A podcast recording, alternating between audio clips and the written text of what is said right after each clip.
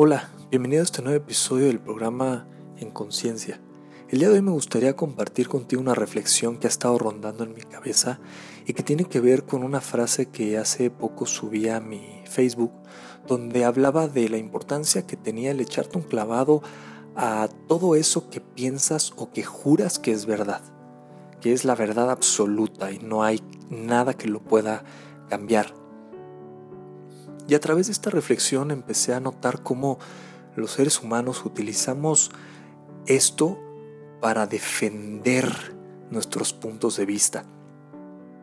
Nota cómo cuando estamos platicando con familiares, con amigos, inclusive con desconocidos, y la otra o las otras personas dicen algo que tú sientes que va en contra de lo que tú crees que es verdad, en automático tu cuerpo reacciona para defenderse. E inclusive reacciona al nivel de defenderte como si un ataque físico estuviera presente, como si alguien te quisiera robar o como si alguien te quisiera golpear o alguien te estuviera gritando o amenazando.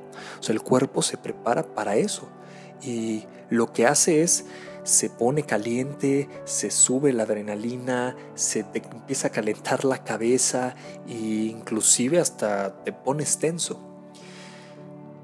Cuando al final lo único que hizo la otra persona es decir lo que él o lo que ella pensaba. Pero nosotros lo tomamos como un ataque. Y tenemos esa como necesidad de estar protegiendo lo que nosotros decimos que es verdad. Y he estado como haciendo una investigación interna de los momentos en los cuales he caído en eso y que obviamente sigo a veces cayendo y inclusive el, día de hoy mm, noté como en una plática entre amigos me hizo uno de mis amigos un cuestionamiento y ese cuestionamiento atacó una de las de mis fisuras dentro del sistema de creencias y me enojé. Obviamente no respondí en ataque, no, no insulté, no grité, no caímos en una pelea ni en una discusión, pero sí lo experimenté. Y obviamente mi respuesta pues fue diferente, ¿no? Ya fue, hasta él se dio cuenta que, que, me había enojado. Y después me di cuenta cuando él terminó su argumento, cuando él terminó, terminó de decir su punto de vista o por qué había, me había hecho ese cuestionamiento, me di cuenta que todo lo que ocurrió adentro de mí fue producto de una suposición. Yo supuse que él se refería a algo que al final no era así. Y ese algo iba en contra, o yo decía que iba en contra de lo que yo pensaba o de mi punto de vista. Entonces, parte de la reflexión que he estado viniendo haciendo a lo largo de estas semanas fue que no nada más estamos empeñados en defender nuestras creencias y lo que pensamos o juramos que es verdad, sino que además eso nos lleva a no escuchar a las personas que nos comparten sus puntos de vista o su conocimiento. Nos lleva a suponer. Y ese es uno de los cuatro acuerdos, no supongas. Pero suponemos. Pareciera ser que en cuanto escuchamos algo que va en contra de eso, bloqueamos cualquier argumento nuevo que puedan dar y ya no, ya ya no escuchamos nada. Y entonces nos perdemos de la posibilidad de comprender realmente el punto de vista de la otra persona. También estuve reflexionando una plática que tuvimos con otros, otros amigos, donde en esa plática había pues dos puntos de vista, ¿no? Había un punto de vista donde uno pensaba que, que la verdad era absoluta, que debería de existir una verdad absoluta a la cual todos tendríamos que alinearnos, y había otro punto de vista donde decía, no, cada persona tiene su propia verdad, y para encontrar la verdad absoluta tendríamos que sumar las verdades de todos. Tendríamos que mirar con los ojos de todos los seres humanos para poder crear una sola verdad. Y digo, obviamente yo estoy más orientado hacia eh, la última teoría, donde cada uno de nosotros tenemos nuestra propia verdad y esa va cambiando o va mutando conforme nuestra conciencia también va cambiando. Y noté cómo en esa ir y venir, porque yo nada más estaba como de observador, detectaba cómo cada uno de ellos defendía su punto de vista sin ver con los ojos de la otra persona el punto de vista de él o de ella. Y a partir de ahí, pues no llegaban ningún acuerdo, ni siquiera lograban llegar a ese aprendizaje. Y así nos pasa a nosotros. Pareciera ser que nos bloqueamos a tal grado que inclusive caemos en esa necedad o en esa necesidad de tener la razón y decir no hay más. Como aquellas personas que dicen así soy y pues te chingas, no voy a cambiar. Y obviamente pues el estilo de vida que hoy tenemos está reflejado de nuestro sistema de creencias y de lo que nosotros hoy juramos que es verdad. Pero si nos echamos como un clavado, ya no nada más a nuestro sistema de creencias, sino a lo que piensan los grandes maestros de conciencia del mundo, notamos uno, una, un axioma o una frase muy o un principio muy importante en todos de uno de ellos. Porque Buda, Cristo, si te pones a estudiar inclusive a, Mandela, a Gandhi o personas más acercadas a esta, a esta generación, eh, o que inclusive también ya se murieron como Wayne Dyer, Anthony Robbins, personas que tienen cierta autoridad en conciencia, ellos cuando imparten sus cursos o cuando imparten sus conocimientos, jamás dicen esto es verdad. Solo comparten la manera en cómo ellos perciben la verdad. Cuando ellos perciben su experiencia y el conocimiento que actualmente tienen o que en ese momento tenían.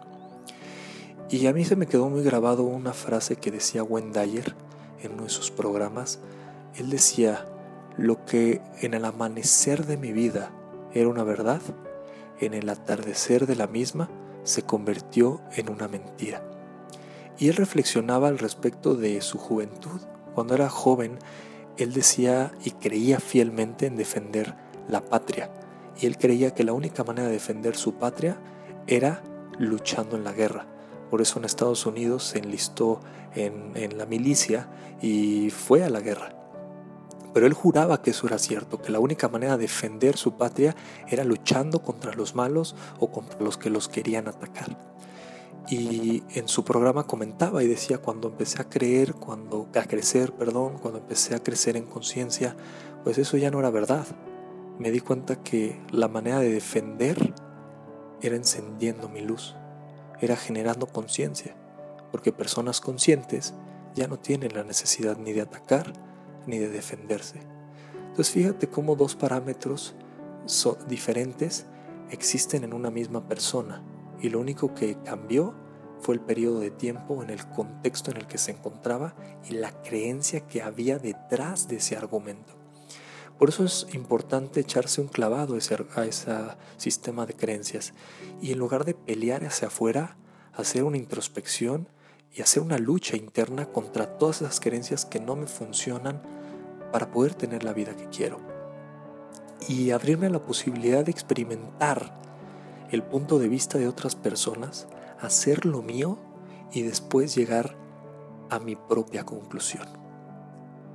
Uno de mis grandes maestros siempre me decía, Andreu, escucha, date el permiso de escuchar a aquellas personas que piensan diferente a ti porque ahí está un mensaje de evolución de conciencia para ti. Ahí está la clave. Yo me acuerdo que cuando estaba eh, pequeño, tenía yo creo que 17, 18 años, estaba yo muy metido en la religión católica.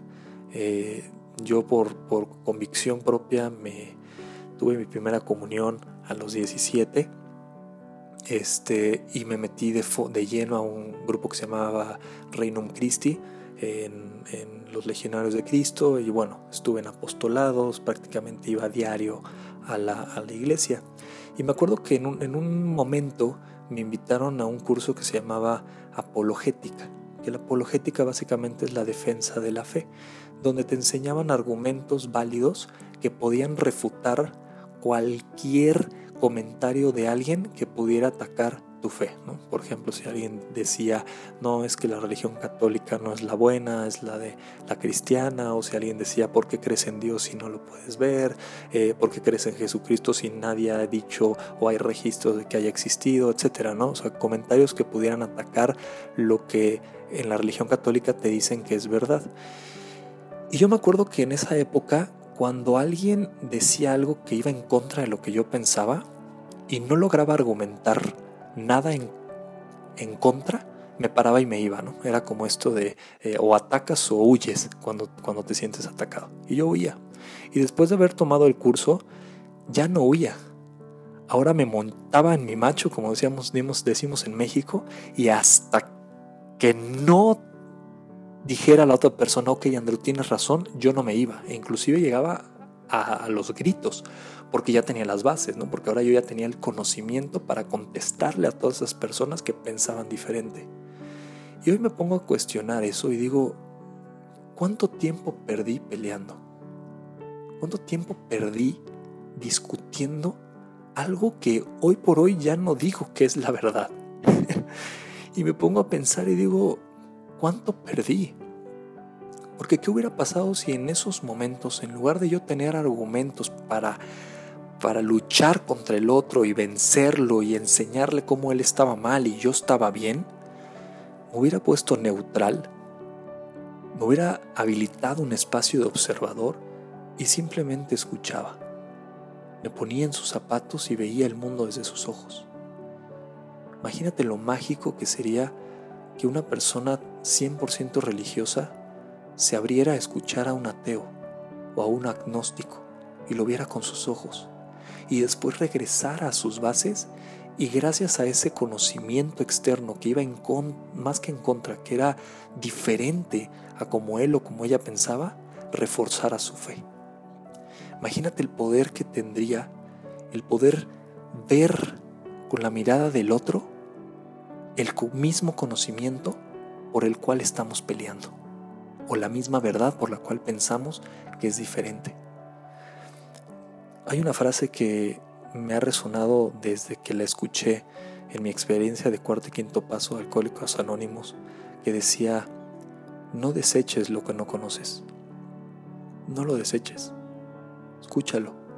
Hazlo parte de ti y después crea tus propias conclusiones. Y ahí está la clave de todo. Cuando tú aprovechas el conocimiento de otros, la experiencia de otros, el dolor de otros, el sufrimiento de otros, los errores de otros, los haces tuyos y aprendes de ellos, para que esas experiencias no las tengas que vivir tú y te queden en ti esas grandes lecciones. Un maestro me dijo alguna vez, ¿qué tal que lo que crees que es no es? ¿qué pasaría? ¿Qué pasaría si lo que hoy crees que es, en realidad no es? Y si tú te defines a ti mismo por tus creencias, entonces estás perdido. Y me hizo mucho sentido, ¿sabes? Porque hoy por hoy me doy cuenta de que yo soy no por mis creencias, no por mis eh, ideales políticos o religiosos o de crecimiento personal, no por mis acciones o no, yo soy lo que soy. Y mi ego me hace creer que, que soy mis experiencias, ¿no? Y mi ego me hace creer que soy mis creencias, pero en realidad yo soy lo que soy. Y a partir de ahí, lo que soy puede ser transformado, puede ser evolucionado. Esa conciencia puede evolucionar. Así que pues bueno, espero que este pequeño podcast te haya pues, dado una probadita de lo que puedes llegar a cambiar en tu vida si tan solo te cuestionaras. ¿Qué pasaría si lo que creo que es no es? ¿Qué pasaría si me echo un clavado a mi sistema de creencias y noto desde dónde estoy operando, desde dónde estoy actuando y me cuestiono, ¿por qué me enojé? ¿Por qué me molesté por el comentario que me dijeron?